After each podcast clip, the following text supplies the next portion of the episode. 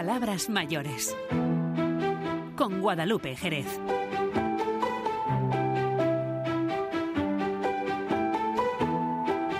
Muy buenas tardes. Comenzamos Palabras Mayores. Es miércoles 28 de febrero. Vamos a conocer hoy en primer lugar a Antonio Gemio. Es un vecino de la barriada de San Roque en Badajoz que tiene 83 años y que ha perdido un sobre con 1.100 euros, la cantidad que cobra mensualmente de pensión. Le perdió la pista este sobre en la calle y ahora pide ayuda para localizar el dinero.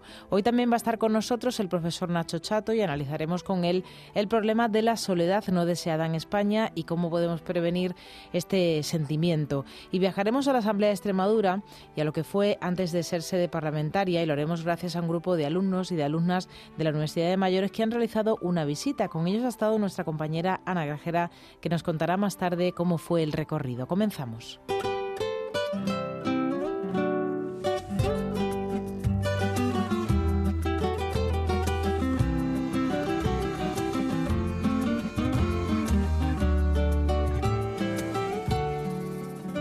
Porque te quiero a ti, porque te quiero. Dejé mi puerta una mañana y eché a andar. Porque te quiero a ti, porque te quiero. Dejé esos montes y me vine al mar. Tu nombre me sabe a hierba, de la que nace en el valle a golpe de sol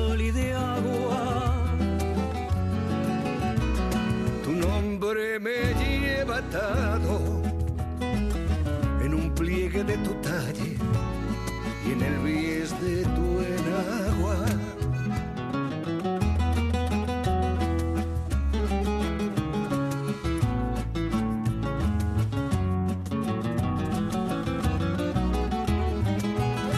porque te quiero a ti, porque te quiero. Aunque estés lejos yo te siento flor de piel. Porque te quiero a ti, porque te quiero. Se hace más corto el camino aquel. Tu nombre me sabe a hierba, de la que nace en el valle a golpes de sol y de agua. Me lleva atado en un pliegue de tu talle y en el bies de tu enagua.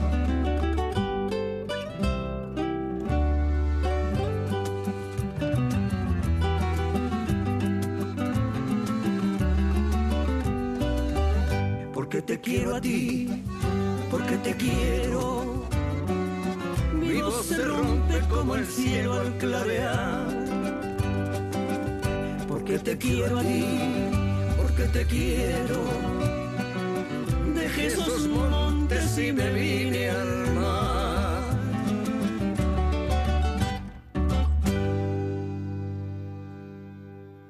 Continuamos en Palabras Mayores y vamos a conocer ahora a un vecino de Badajoz que está pidiendo ayuda a través de las redes sociales porque ha perdido un sobre con 1.100 euros. Es la cantidad que cobra de pensión y que necesita bueno, pues para poder pagar todas las eh, facturas de su vivienda y poder además bueno, pues pagar todo el coste de, para ayudar a su familia. Se llama Antonio Gemio, tiene 83 años y es vecino de la barriada de San Roque. Antonio, muy buenas tardes. Buenas tardes. ¿Qué es lo que sucedió? Acudió el lunes al banco, como hace habitualmente cada mes, para cobrar la pensión, ¿no? Habitualmente. Eh, compré el dinero, llevaba un sobre, siempre me llevo un sobre. Lo entré en el bolso que llevo, un bolso que me compraron mis hijas, que a mí no me gustaba, pero luego he visto que es, práctico. útil, que es práctico. Y bueno, pues me fui al merendero, allí estuve desayunando y de allí me vine a la frutería y a, y a, y a la panadería. Y cuando llegué a casa pues no estaba. ¿Cómo, cómo, eso, pues, ¿cómo se sintió seguro, la angustia, pues, al no? sacar algo al sacar algo del bolso porque yo saqué una bolsa para el pan llevo una bolsa en el, en el bolso mío metía y tiré de ella. Y posiblemente pues ahí fuera pero fue en la puerta donde lo hice. Y si posiblemente ahí haya saltado el sobre del dinero En la calle, ¿no? posiblemente sí ¿Y qué, qué hizo cuando llegó a casa? Imagino que muy angustiado, ¿no? Pues angustiado, claro. Menos mal que mi mujer me dio mucho ánimo y me dijo, no te preocupes, que ya está. Lo vamos a hacer. Y ya, pues bueno, pues estoy preocupado por la forma de perderlo, que es cosa más tonta, que, que lo llevo años haciendo. Sí. Y que, que casualidad. ¿Y Antonio qué hizo entonces? ¿Fue recorriendo un poco todo el, el- el camino Volví que había para atrás hecho? otra vez por todos los sitios que había estado. Y nadie, Volví nadie vio nada, ¿no? Nadie ha visto nada. ¿no? Nada, nadie había visto nada. Y un amigo lo puso en Facebook, que es donde se ha programado. Sí, Un amigo mío, Antonio Zambrano. que están a, a través de redes sociales haciendo un llamamiento para ver si alguien ha podido ver el sobre. Pero el sobre además no tiene ningún dato, ¿no? No tengo ningún dato, no. No tengo datos ninguno de nada, de nadie. O sea, no me ha llamado de fuera, no me ha llamado nadie. Antonio, ¿mantiene un poco la esperanza de que algún vecino se encuentre el sobre y... Sí, yo siempre he dicho, y es cierto que la esperanza es lo último que se pierde. En esta vida la esperanza es lo último que se pierde. Cuando se pierde la esperanza está uno perdido. Ahora mismo, mm, Antonio, con ese dinero es fundamental en su, en su casa, ¿no? ¿Perdón? Que el dinero que es fundamental en su casa, ¿no? Para, porque además tiene que ayudar no, también a un familiar, que ¿no? Tengo un hijo que está inválido, que vive en Albuquerque, que está inválido y cobra 400 euros nada más. Y yo le tengo que estar ayudando a pagar la casa, la renta de la casa que tiene y, y claro, y algunas cosas más, y la luz y el agua. Y sus vecinos y sus vecinos y la familia que le, que le dicen, su mujer le está tranquilizando, ¿no? Le está transmitiendo calma, ¿no? Sí, sí, mi, mi mujer me está tranquilizando, sí. Que al final, si no, pues le... Tranquila, mi mujer lo pasa que también tiene una enfermedad que es una fibromialgia y yo tengo, estoy, yo soy minusválido, yo tengo el, el 65% de minusvalía. Tengo unas hernias fiscales y tengo el 65% de minusvalía. Ando, pero me cuesta mucho. Antonio, y decía que no perdía la, la esperanza porque no sé si alguna vez ha conocido eso, alguna historia de haber encontrado, haberse encontrado un sobre con, con dinero y... Sí, ya lo he dicho. Yo me encontré una vez un sobre con, con una nómina del mes y lo devolví, claro está.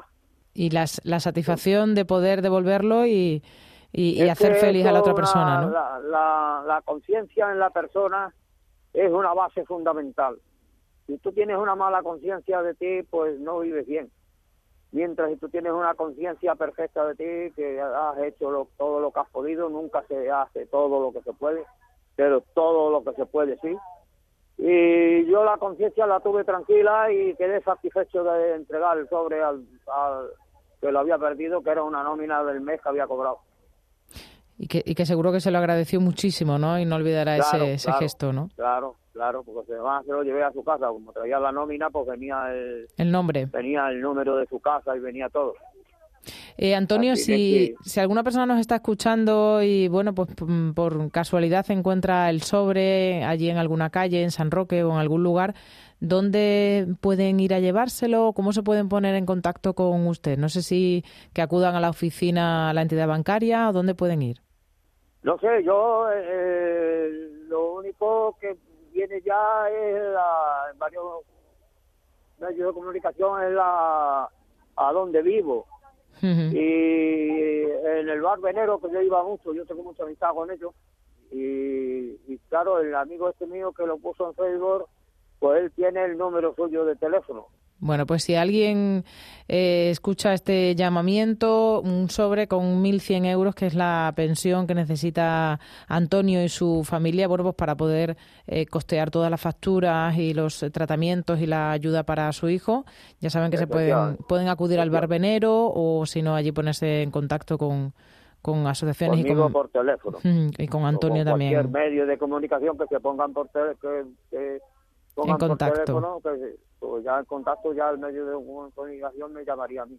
Pues Antonio, muchísimas gracias, mucha suerte. Venga, gracias a ojalá, ojalá podamos contar que, que ha aparecido el sobre. Muchísimas gracias. Venga, gracias a vosotros, muchísimas gracias a vosotros. Os habéis interesado y es muy importante para mí.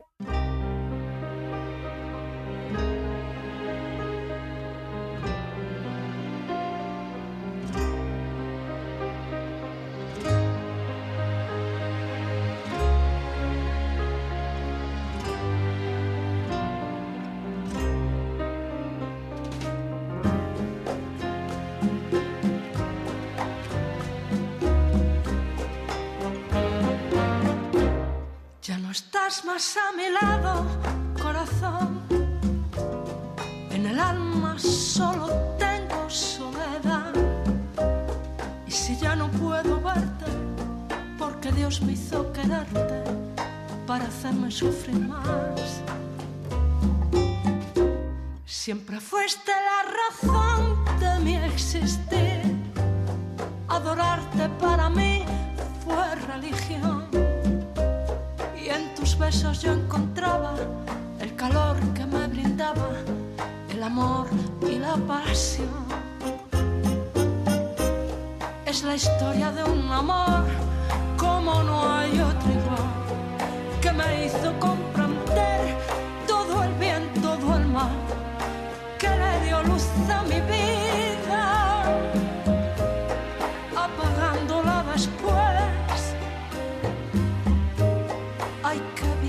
oscura, sin tu amor no viviré. Ya no estás más a mi lado, corazón. En el alma solo tengo soledad. Y si ya no puedo verte, porque Dios me hizo quererte para hacerme sufrir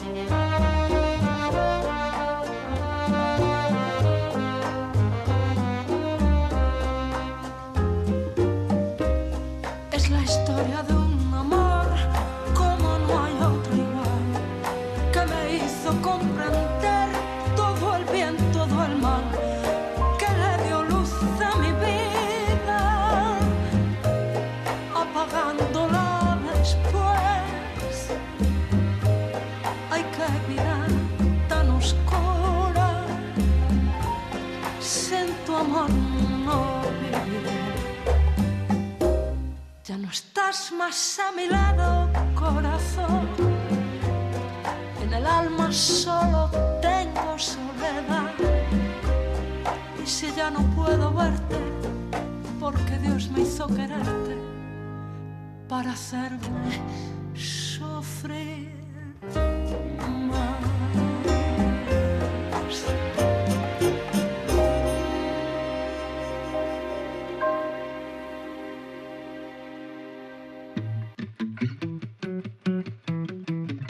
Tablas para la vida. Una mirada intergeneracional. Es el tiempo que cada semana compartimos con el profesor Nacho Chato, que es docente del Instituto Jaranda, en Jarandía de la Vera. También es profesor en la Facultad de Formación del Profesorado de la Universidad de Extremadura y forma parte de la Comisión de Programas Intergeneracionales. Nacho, muy buenas tardes. Hola, buenas tardes, Guadalupe. ¿Cómo estamos? Bien, ya afrontando la, la semana, ya en el Ecuador de la semana, hablábamos la semana pasada de las viudas, estuvimos hablando de las viudas, de cómo viven las viudas en España y no sé esta semana de qué nos vas a hablar. Pues mira, aunque parezca concatenado por, por, el tema de la viudedad y lo que implica y supone, eh, vamos a hablar de la soledad, de la soledad no deseada. Pero, pero no, que puede resultar engañoso, ¿eh? porque asociamos, es verdad, a las personas mayores, y especialmente cuando ocurre una situación como esta, de pérdida y demás, donde pues ocurre ¿no? que, que te encuentras más solo, estás más solo, de hecho, pero no, no, no, no nos confundamos, porque la mayor incidencia de la soledad eh, no está solo en, en, los mayores, está también en los jóvenes. En los jóvenes y además esto, cada vez más, cada vez más. Sí, sí, y esto puede sorprender. De hecho, los, los, los expertos hablan de una U, desde el punto de vista de la edad, ¿no? De dónde están los picos de soledad. Entonces es una U que empieza pues a partir de los 16 hasta los 29 años, que es un, un pico alto, donde se, se, estima, fíjate, que un 25,5% de los jóvenes de 16 a 25, de 29 años, perdón, mmm, viven en soledad. ¿eh? Una cifra importante, ¿eh? Sí, sí, sí, fíjate, si la media nacional está en torno a un 13,4, eh, casi duplica esa media nacional sí. en los jóvenes. Luego, además, aquí hay una diferencia de género para variar y sale peor paradas además las mujeres, también para variar. Como siempre, ¿no? Sí, sí, porque fíjate, a nivel nacional, del, del 13,4% de estimaciones, estos son, son encuestas, Medias, por ¿no? tanto, exacto, y por tanto no, no, se puede realmente calibrar la verdadera magnitud del problema porque es a través de, de encuestas y por tanto pues el, el, el, grupo con el que se trabaja es siempre limitado, ¿no? Pero con todo mm, nos deja ver, yo nos creo que hacer con bastante idea, ¿no? evidencia, ¿no? Sí, sí. Pues fíjate, a nivel nacional de ese 13,4, eh, hombres lo sufren, sufren la soledad, un 12,1% y un 14,8% las mujeres. En el caso de los jóvenes aún es más acusada la diferencia por género, porque del 25,5% que decíamos de 16 a 29 años, hombres son un 20,2% y mujeres un 31,1%. Entonces, la desproporción es importante. Las mujeres se sienten más solas. ¿Eh? No olvidemos que hablamos de soledad no deseada, ¿eh? no, no de eso de estar solo y de disfrutar o al menos estar bien con tu soledad. No, no, no. Es gente que está descontenta con esa situación de soledad que, que vive. ¿no? Que se encuentra sola Eso. y no quiere estar así, ¿no? Que Sí, se sí. ve forzada, Y- ¿no? A estar así, ¿no? Sí, sí, es una situación que ella no quiere tener, pero es que esa persona no quiere tener, pero que la, la padece, la sufre. Eh, y luego, fíjate, porque no es una cosa muy, muy puntual, sino que es una cosa estructural, que es lo preocupante, ¿no? Porque de, de los que no se sienten solos, eh, al menos un 58,4% se ha sentido solo alguna vez. y y, y de, de hecho, y de los que se han sentido solos, se han sentido solos no un rato, se han sentido solos durante más de tres años. Es decir, que estamos hablando no de una situación puntual, de ay, que solo estoy, no sé qué, y... no, no, no, hablamos de una soledad estructural, tanto por la cantidad de jóvenes que lo padecen, como de- del tiempo que se encuentra o se siente uno solo, ¿no? Mm. Entonces estamos hablando de, de cifras, mm, hombre, iba a decir alarmantes, preocupantes cuando menos. ¿eh? Preocupantes, ¿no? Yo creo que además a, a raíz de la pandemia ha sido cuando hemos empezado a ver que es un problema que va creciendo en España, ¿no? Y, y no solamente se asocia a personas mayores, sino a jóvenes, ¿no? Sí, sí, sí, porque hasta ahora eh, los jóvenes pasaban desapercibidos desde el punto de vista de este problema, ¿no? Y incluso en muchos casos se, se- no, no se le daba la importancia que debía porque pues, parecía que eran cosas de la edad, pues eh, que un adolescente, que un joven, si te solo, ¡buah! entraba dentro de ese proceso de paso a la vida adulta, ¿no? Pero es verdad lo que tú dices, que, que el COVID nos ha hecho abrir los ojos sobre realidades que permanecían completamente escondidas, apagadas, invisibilizadas, ¿no? Y sobre todo sobre un espacio de edad como ese de la juventud en el que no se tenía pues No, certeza no o no se asociaba, ¿no? idea No de- se asociaba no, esa no, no, no. soledad a una persona joven, ¿no? Exacto, ¿no? Porque eh, en cambio sí a las personas mayores, ¿no? Las personas mayores sí que se entiende que en una etapa de su vida, que es afortunadamente es muy tarde, ¿no? En, en la, la edad, esa U, el otro, el otro rabito de la U, pues llega a partir de los 75 años, ¿no? Y suele ir asociada a situaciones muy concretas en las que, bueno, uno vive solo, eh, mucho asociado a lo que son los hogares monoparentales, donde solamente está pues, esa persona, generalmente mujer, como vimos en el otro programa, porque hmm. la viudedad afecta mucho más a las mujeres. Por lo tanto, bueno, era normal entender que una persona mayor de 75 años que vive sola se encuentra sola y si se encuentra sola porque está sola, pues es normal que también se sienta se sienta sola. sola, claro. Porque no olvidemos que, cuando hablamos de soledad es de una percepción, es de, de un sentimiento que tiene uno de que se encuentra solo. Por tanto, es subjetivo. Es decir, que cuando se plantea, mm, tú estás solo, eh, ¿qué puede decir? Pues, ¿Cómo vas a estar solo si tú vives con tal, con tal, con no sé quién, vives con Sí, tus pero se padres, vives siente con no solo, cuánto? ¿no? Pero exacto, pero se siente solo. Entonces, es una situación subjetiva. Sería muy fácil de decir, bueno, si tú vives solo, si tú estás solo, te sientes solo. Y, y- y lo contrario, si tú no vives solo y si tú no estás solo, no te sientes No solo. puedes Pues tener, no, puedes sufrir esa soledad, ¿no? pues las cosas no son tan mecánicas ni tan sencillas. Tú puedes estar solo y no sentirte solo, y puedes estar con gente y sentirte muy, muy, muy solo. Con lo cual, es una percepción subjetiva. Y, y- luego, además, lo que decíamos, que, en este tipo de, de- de soledades mm, normalmente son, en algunos casos, crónicas. ¿eh? Y, y a veces surgen pues de, de- un chispazo, es decir, que hay un, catalizador, un detonante que te hace sentirte sola, ¿no? A veces un trauma, ¿eh? Muchas veces, fíjate, hab- hablando de jóvenes y adolescentes, pues una situación de acoso escolar automáticamente puede provocar esa sensación de soledad. Y esa sensación de encerrarte, quizás, ¿no? También de, de, de perder Sí, un poco también el contacto porque te sientes mal, te sientes solo, ¿no? Sí, porque entras en un círculo vicioso, una especie de, de, de torbellino, que, que una percepción de encontrarte segregado, de sentirte separado, Aislado. sentirte despreciado, aislado, automáticamente te lleva a reforzar esa situación, esa sensación, de hecho, de, soledad. Y luego, pues en personas de otras edades, ¿no? Pues cuando una separación, un divorcio, pues automáticamente eso puede catalizar en esa sensación, sentimiento de soledad y, por supuesto, una pérdida, como decíamos antes, ¿no? La viudedad. El duelo. Lógicamente eso genera el duelo, eh, eh, enseguida, ¿no? Afecta ese sentimiento de, soledad. Sí, porque muchas veces además rompes las relaciones sociales que tenías habitualmente, ¿no? A lo mejor las rutinas que tenías con tu pareja y de repente tu vida cambia, ¿no? Claro, eh, eso ocurre, fíjate, eh, no de rutinas, eso ocurre lógicamente cuando tienes tu pareja, pero ocurre, y esto ocurre muchas veces a personas mayores eh, cuando se jubilan. Sí. aunque hemos dicho que es verdad que normalmente las personas se empiezan a sentir solas más adelante, a partir de los 75 y tal, hay casos en los que las personas jubiladas, cuando han cambiado sus rutinas, como decías, o sus hábitos, sus espacios de socialización, de sociabilidad habituales, sus espacios de relación, pues los pierden automáticamente, mm, ocurre que, que esas personas empiezan a percibir y sentirse solas, ¿no? Entonces, es verdad que, ese cambio de rutinas y de hábitos, de espacios, de relaciones, genera esa, esa sensación. Sí, y luego influyen otros factores, ¿no? Es decir, el, por qué una persona llega a sentirse sola. ¿no? Entonces, claro, de principio hablamos de porcentajes, ¿no? Pero, ¿qué predispone? O, como dirían los, los, psicólogos o los sociólogos, ¿cuáles son los, los, los, los elementos que, que generan ¿no? esa sensación de, soledad? Eh, pues bien, esa prevalencia ocurre sobre todo en personas que tienen pues una cierta mm, dificultad con respecto a, las habilidades sociales, es decir, no saben manejar sí, una predisposición, digamos, a, a, tener problemas a la hora de relacionarse, ¿no? Ser a lo mejor más introvertido. Tal cual, es, prevalente. Es decir, si una persona tiene problemas de relacionarse, sea por timidez o, sea por, porque no tiene esas habilidades, ¿no? porque cada uno es como es, tiende a ser pues un poquito más cerrado, tiene pues una forma de, respetar mucho más los espacios de intimidad, pues automáticamente eso puede generar, ¿no? O, tiene dificultades desde el punto de vista emocional, que también. Sí, porque a lo mejor eh, huye de esas situaciones de, de, pues de estar a lo mejor con más personas, ¿no? Prefiere encerrarse más en sí mismo, estar solo, pero eso al final le provoca también esa sentimiento de soledad, ¿no?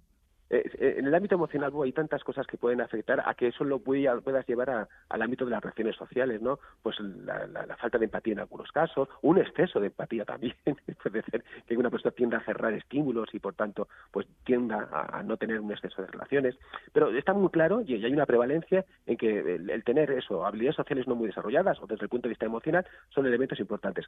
Otro factor fundamental es la confianza en uno mismo. Eh, y, en los demás.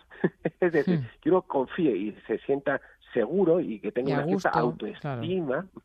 ¿Eh? Y luego además confiar en los demás. Son dos elementos importantes. No es lo mismo, pero son complementarios. ¿no? Si uno suele confiar en sí mismo, suele a su vez confiar en los demás y viceversa. ¿no? Luego también, como decíamos antes, situaciones traumáticas. Aquellas personas que han vivido situaciones traumáticas, ya hemos dicho el acoso escolar, o un, despido en un momento dado inesperado, o un divorcio, una separación, es decir, situaciones de todo tipo. Que ¿eh? se hayan sentido mal y eso ya genera el, bueno, pues que se encierren un poco en sí mismas, ¿no? Tal cual, y eso genera, pues bueno, una, una un sentimiento de soledad, ¿no? Luego, también hablan los expertos de que el entorno digital eh, es decir, e, ese contexto virtual de las relaciones sociales ha, provocado eh, un incremento de ese sentimiento de soledad. Claro, muchas otras personas que nos oyen dirán, pues en mis tiempos no había tanta sensación de soledad. De hecho, ni siquiera había, se hablaba de la soledad como un problema. De hecho, no, no, no, no existía. Y si acaso era muy puntual en situaciones como los decíamos, pues de personas, de personas mayores o que se han quedado solas, pues, son solteras, exacto, ¿no? Sí, era como más evidente, ¿no? En esos casos eran como más, bueno, pues más sí, no se como un problema social, no, no era un problema general colectivo. Y, es verdad que, tiene mucho que ver también en lo que es el entorno digital, ¿no?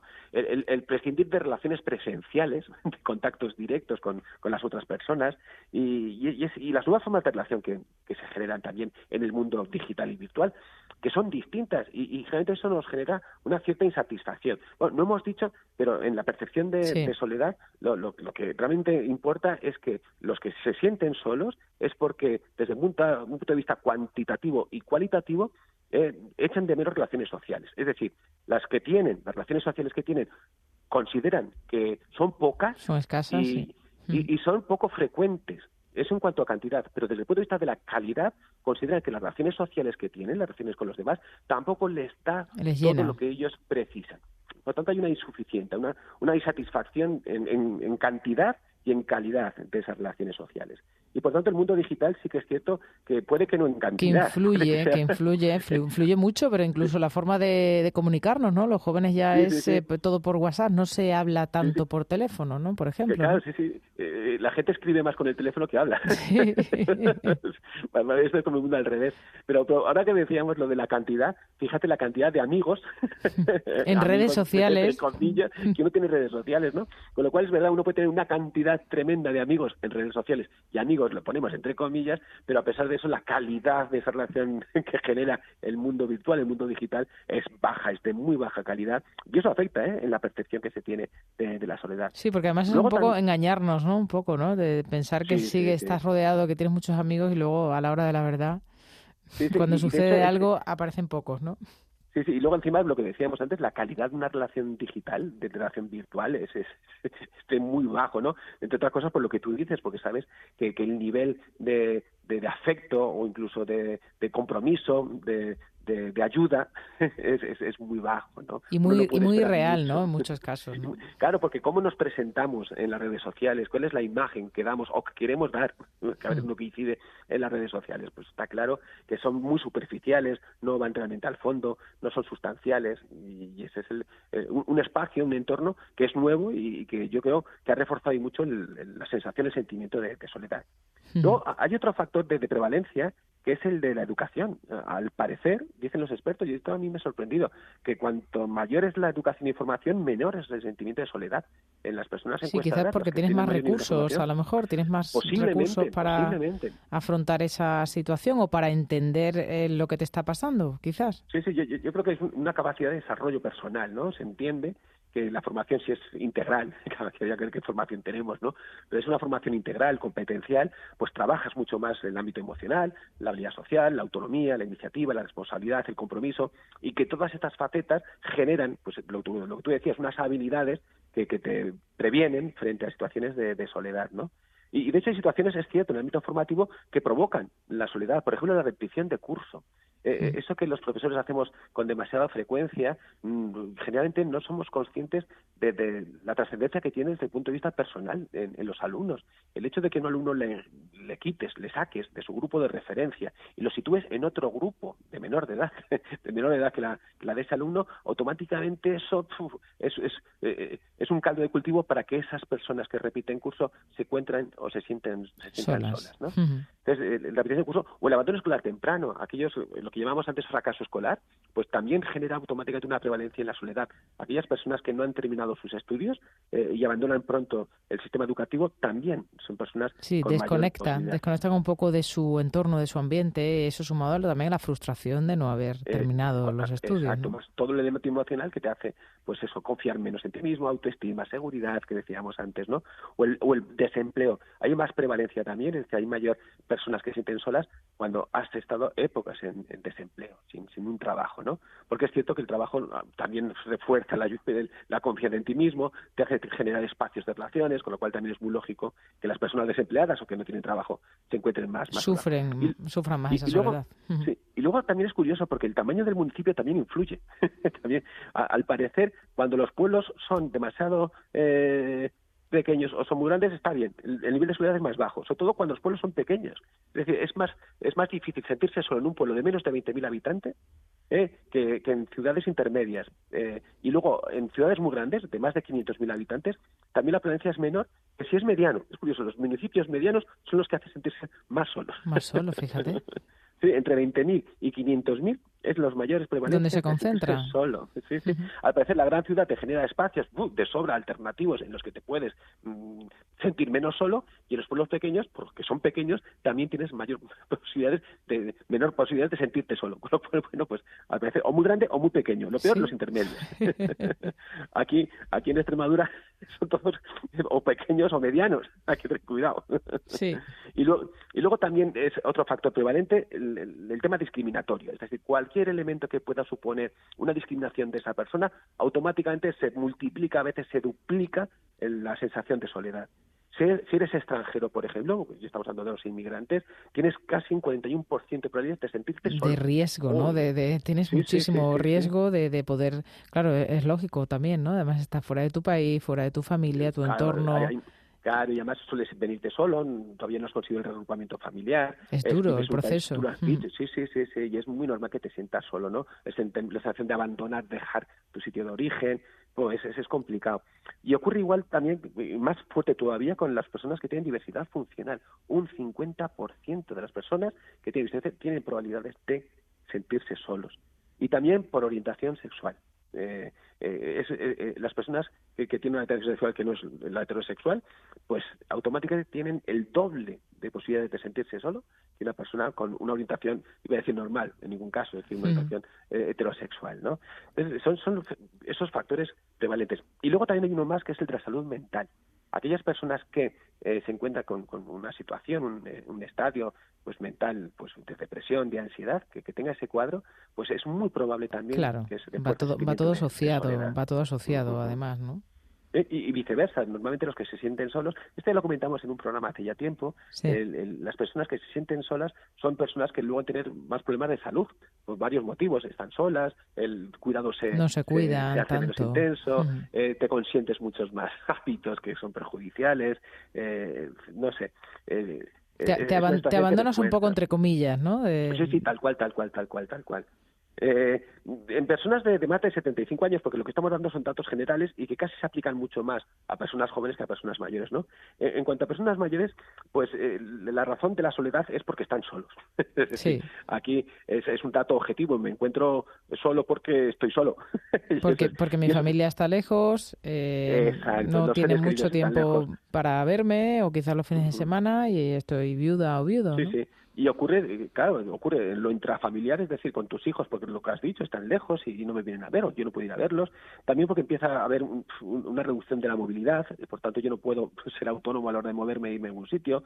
Tus hijos han emancipado tiempo A, eh, se, has enviudado con más motivo. Bueno, por tanto, eh, existe un, conjunto de elementos que hacen que, tú reduzcas ¿no? las relaciones sociales. Y luego también ahí encuentra, hay otro elemento que, habréis repetido mil millones de veces en el programa, que es el tema de la participación social. ¿no? Es decir, si encima no, no desarrollo eso de, autonomía e iniciativa en el contexto social, no hago cosas, no salgo de casa, no me conecto con gente, pues lógicamente pues la sensación que de soledad que voy a tener va a ser tremenda.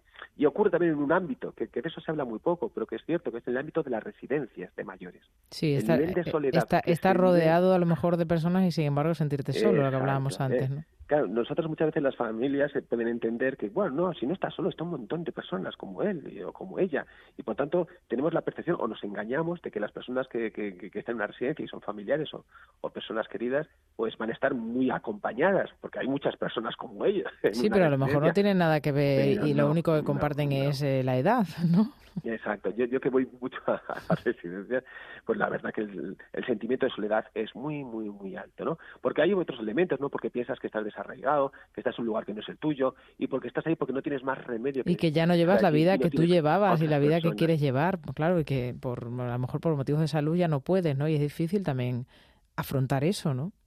E, e, es, tremendo, ¿no? ¿qué, ¿qué, se puede hacer para prevenir, no? Es ese, pues, para prevenir pues, justo lo contrario de lo que hemos ido diciendo que son factores de prevalencia. Hombre, no ser emigrante o inmigrante. Eso bueno, eso no se puede evitar, no se puede prevenir. Pero, pero sí se pueden llevar a cabo políticas de inclusión. Eh, es decir, entonces, lo que sí se desarrollar son campañas de inclusión social con todas aquellas personas que de una manera u otra se encuentran discriminadas o se encuentran simplemente diferentes, ¿no? O se sienten diferentes por los demás. Entonces, ahí las campañas, las políticas de inclusión son, son fundamentales, como lo deben ser también las de salud mental. ¿eh? Menos mal que ya se empieza a hablar de salud mental. ¿eh? Empezamos a hablarlo con toda claridad y con transparencia. Y con total normalidad, ¿no? Asumiendo que es una parte importante de nuestra salud, ¿no? Sí, las personas además que en este caso son populares, son conocidas, el hecho de que hagan públicas situaciones de salud mental son, son, son geniales, ¿no? Porque nos ayudan a, normalizar. A, mm. visibilizar y normalizar lo que tú dices este, este tipo. Con lo cual, todo lo que es para salud mental también favorece. Y luego, pues promover relaciones sociales, es decir, generar eh, eh, actividades de, ocio, de cultura. Aquí son fundamentales las asociaciones, asociaciones de pensionistas, de jubilados. Y, los eh, voluntarios, ¿verdad? Los voluntarios la participación, el voluntariado es, es fundamental la social. el, formarse y educarse en, sea da igual, en la sociedad de, mayores, en la UMEX, o, sea, en, cualquier casa de cultura, es decir, toda actividad que me haga estar en otros espacios y me haga estar encima en un contexto donde yo me sienta útil, eh, donde yo participe con otros y me junte con otros y me relacione, son fundamentales. Con lo cual, esos elementos son, son, son esenciales. Y luego la educación emocional, que es una de las grandes asignaturas. Fíjate que nunca ponemos como una competencia clave la, competencia emocional, pero es fundamental. Es fundamental, además, por lo que tú hablabas antes, ¿no? Que cuanto mayor educación y formación integral, menos situaciones de soledad no deseada se producen, ¿no? Quizás el saber gestionar estas situaciones y, y, tener recursos, ¿no? O pedir ayuda, ¿no? Algo tan sencillo a lo mejor como como pedir ayuda. Pedir ayuda, sin más, sin más, sin más. Y sobre todo porque así ganas en confianza en ti mismo, te conoces mucho más y mejor, generas autoestima, eh, no tienes que usar medidas de, de, de, seguridad frente a los demás o contra los demás porque no los sientes como agresores de tu intimidad ni de tu yo. Es decir, que la inteligencia emocional, y en este caso la competencia emocional, es fundamental. Entonces, hay formas, hay formas para mejorar, hay medios. Es decir, aquellas personas que se puedan sentir solas, mm, hay medios para dejarse de sentir. para salir de ahí. y, también, y también querer un poco eh, mantenerse activo y hacer actividades, aunque no siempre apetezca, ¿no? Yo he entrevisto muchas personas mayores que dicen, pues a lo mejor me apetece quedarme en casa, pero sé que tengo que salir, estar con más personas, porque eso también me, me genera al final bienestar, ¿no? Sí, hay que interiorizar que, que eso son eh, acciones casi obligatorias. Es decir, una persona mayor, sobre todo cuando se jubila o cuando cambia su situación por cualquier motivo, esos, esos, esas chispas ¿no? que te hacen cambiar tu situación, automáticamente tienes que saber que tienes que generar espacios de actividad, espacios de ocio, espacios de relaciones. ¿no? Entonces, eh, eso es una, una materia que todavía no la tenemos ahí como integrada, pero es una materia pendiente y como tal la tenemos que, tomar. Los servicios de promoción de la autonomía son fundamentales. Entonces, desde las instituciones tiene que, que hacerse, sea de la consejería, de, salud, sea de, los ayuntamientos, de las propias diputaciones provinciales, pero tenemos que desarrollar ese tipo de, iniciativas y propuestas y, que se incorpore, ¿no? Se incorpore en la cultura, en la cultura de la gente que sepa que, tiene. Igual que decíamos de la educación permanente, de la que hemos hablado muchas veces, pero que es clave justo para este tipo de, prevención, ¿no? De, la soledad no deseada. Con lo cual, aquellas personas que se sientan solas, a mover el culo. Desde luego que sí. Hay que salir, hay que relacionarse, hay que seguir formándose y seguir y seguir viviendo, ¿no? Es otra etapa, pero en este caso seguir viviendo. Y bueno, y también afrontar el tema de la soledad no deseada en los jóvenes, ¿no? Porque eso sí, quizás es más preocupante, ¿no? Sí, y ahí tenemos una labor esencial en los centros educativos. Eh, es decir, eh, aquí sí que tenemos a todos los chicos y chicas porque obligatoriamente tienen que venir. Entonces, hay una labor todavía tremenda para llevar a cabo en el ámbito educativo, sea en los institutos, sea en los colegios e incluso en la propia universidad, porque de hecho en los tramos de edad son justo a partir de, edad universitaria, ¿eh? donde más intenso es todavía, más que en la adolescencia. Entonces, ahí hay que trabajar y mucho. Universidades, institutos y colegios, tenemos ahí una, una tarea fuerte y difícil que es trabajar con la soledad no deseada. Un reto, un reto, desde luego que sí. Nacho, muchísimas gracias. Gracias a ti, Guadalupe. Un abrazo. Un abrazo, chao.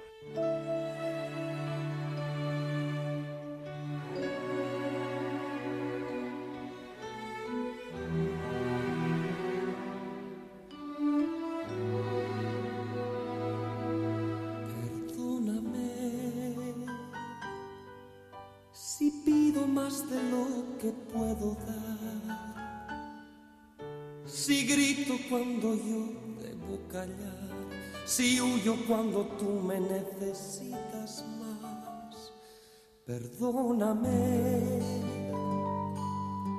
Cuando te digo que no te quiero ya,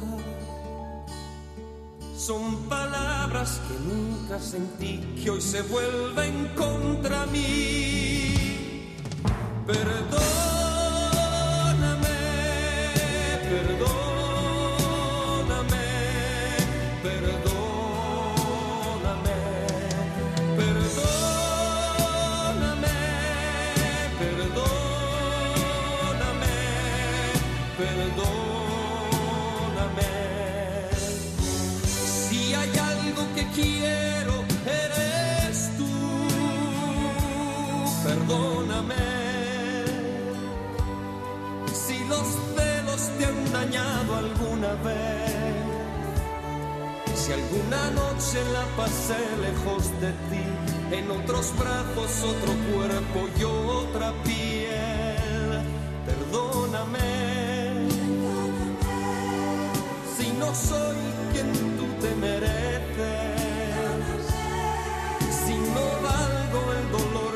pagado por mí a veces.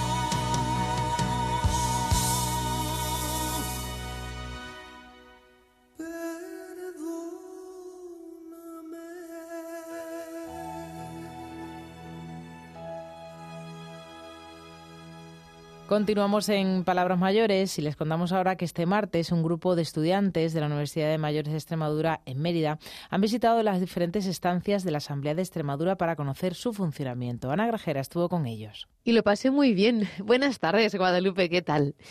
Pues lo pasamos en grande, lo pasamos en grande. Mira, nada más llegar, como los visitantes eran estudiantes, pues hubo que pasar lista. María Nevado, Antonio Otero. Y lo segundo que pasó fue que fue inevitable tirar de recuerdos. Mis dos hijos nacieron aquí, 48 y 46. Sí. Yo también parí en este edificio. Entonces esto no es una visita, esto es un reencuentro. Claro, un encuentro. Que ahora se paren las leyes. Ah, tienes razón. Ahora son las leyes. No sin esfuerzo. Sí, es verdad. Con mucho esfuerzo las leyes. Es. Muchas gracias. En su caso, ¿qué tal está pareciendo? Precioso, bonito. Y recordando, yo hice aquí la primera comunión, 7 de mayo de 1963. Yo estaba en el colegio Covadonga, antes la comunión se hacía con 7 años, la primera comunión, y yo la hice aquí, vamos, me acuerdo perfectamente. Se entraba por aquí, ¿no? Y una pasada, recordarlo, ¿no? Muy bonito. Muy. Dice, claro, que cuando vienen los niños pequeños ven la institución y ustedes están reconectando con los otros usos que ha tenido este Y edificio. recuerdo perfectamente lo que era el Hospital San Juan de Dios, que entraba, eh, me, me recuerda el patio que había, las, las habitaciones por lo menos de paritorio estaban a la izquierda, mis sobrinos nacieron ahí. Y una pasada, ¿no? Recordarlo. Ya dentro de la asamblea, el primer lugar que visitaron fue el hemiciclo. Y no es que lo pasearan, es que ocuparon literalmente los asientos de sus señorías. Hola, buenas. Vaya, que se han sentado ustedes donde los diputados y las diputadas. Claro. pues nada, aquí a conocerlo, el- a conocer la asamblea y, y a ver qué tal, a ver qué discurso nos echan. ¿Habían estado antes aquí? No, no, yo es la primera vez que vengo. Muy bien. ¿Cómo se lo imaginaba? Interesante. Bueno, más o menos como en televisión lo veo también, pues más o menos como, pero claro, es mejor verlo así. Eh, me encanta cómo está, pero veo que el, que el mosaico es más bonita que la asamblea, es más bonito y tiene más valor. Eh, Por la tele esto no se ve, ¿verdad? por la tele eso no se ve. Eh, oye, encantado de que nos reciban además, eh, que es algo que no conocíamos y nos vamos a morir sin conocerlo, ya no, ya nos podemos morir mañana.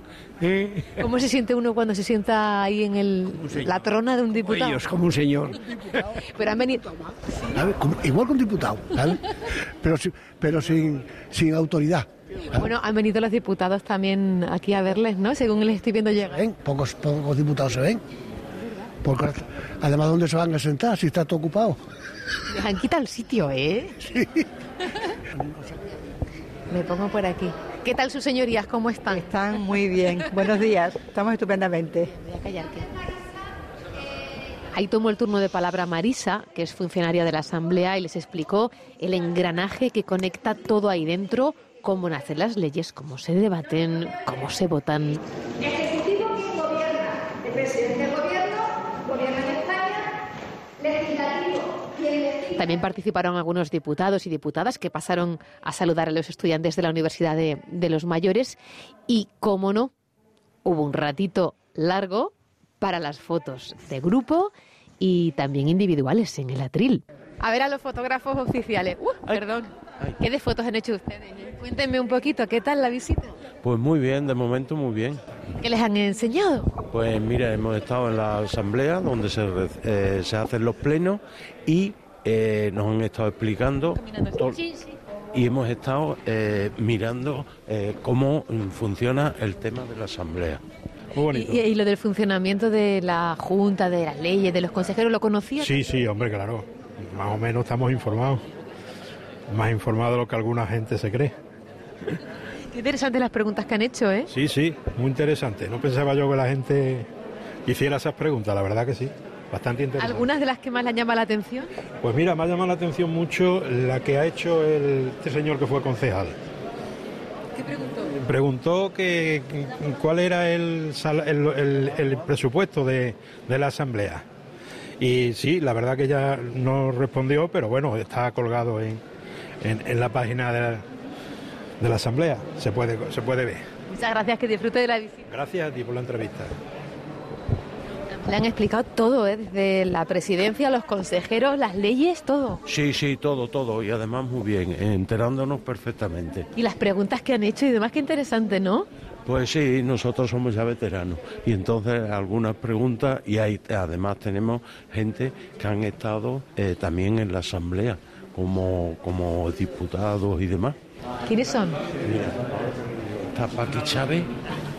Mira, mira, de, de las tres, de las tres que están allí detrás, la del medio. Fui directamente a por ella. Paqui, perdone que usted ya esto se lo sabe. Sí, sí lo Esta parte de la explicación, Sí, este lugar sí, ya se lo conoce. Sí, pero no he sido diputada. Yo he sido concejala en el ayuntamiento nueve años y luego siete años asesora. Primero del vicepresidente y luego de la consejera de Sanidad. Conoce las tripas de la política. Sí, porque yo mi trabajo consistía en las relaciones con la asamblea. Todo lo que tenía que venir a la asamblea o iba de la asamblea a la, a las consejerías lo tenía que resolver yo. Ese era mi trabajo. ¿De qué años hablamos? Estuve de concejala desde el 95 hasta el 2004, que fui a la, a la Junta de Extremadura, y del 2004 hasta el 2011. O sea que, bueno, bueno, han pasado más de 10 años. Claro, aquí sus compañeros están descubriendo el lugar, la institución. Usted la conoce, para usted es un reencuentro, como quien dice. ¿Cómo ve las cosas, la evolución de nuestra política, al margen de los colores políticos, ¿eh? ¿no? sino de, de la actitud, del ambiente, de la capacidad de diálogo? ¿Cómo lo ve usted con el paso del tiempo? Bueno, la, la política se ve desde dentro, tiene otro cariz distinto, porque se ve el trabajo mejor todavía. Muchas veces es verdad que ese trabajo que se hace dentro no llega afuera, pero es muy importante, es muy interesante, es, es interesantísimo, porque eh, se, se ponen los argumentos y entonces tienes oportunidades de verlo. Cuando vienes a, venía a los plenos, pues veías a la gente debatir a los distintos grupos políticos, los distintos puntos de vista, y eso muchas veces no llega afuera, pero es muy interesante, a mí me parece lo más interesante. Y supongo que hoy sus compañeros, claro, pues van a luego comentarle cosas, ¿no? Que, de lo que ha sido su día a día y que ellos están descubriendo hoy. Sí, están, ah, si te has dado cuenta, están todos muy en silencio porque están muy interesados en cómo, cómo se desarrolla la vida política que no se conoce tanto fuera. Pues la dejo volver a la, a la sala de la autonomía. Gracias. Gracias. Encantada. Y ahí les dejamos a este alumnado tan aplicado Guadalupe que formulaba muchas preguntas, que participaba en las explicaciones eh, con mucho entusiasmo y que, como estáis escuchando, sacó mucho, mucho partido a esta visita. Muchísimas gracias, Ana. Desde luego que sí, que la visita ha sido muy interesante y un viaje por los recuerdos de muchos de ellos.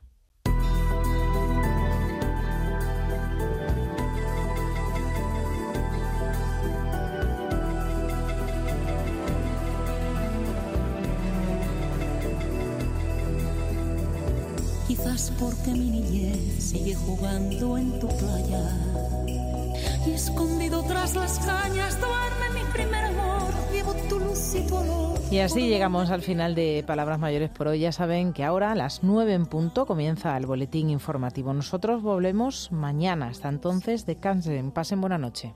En la piel tengo el sabor amargo del llanto eterno que han vertido en ti cien que pintes de azul sus largas noches de invierno y a fuerza de desventuras tu alma es profunda y oscura. A tus atardeceres rojos se acostumbraron mis ojos como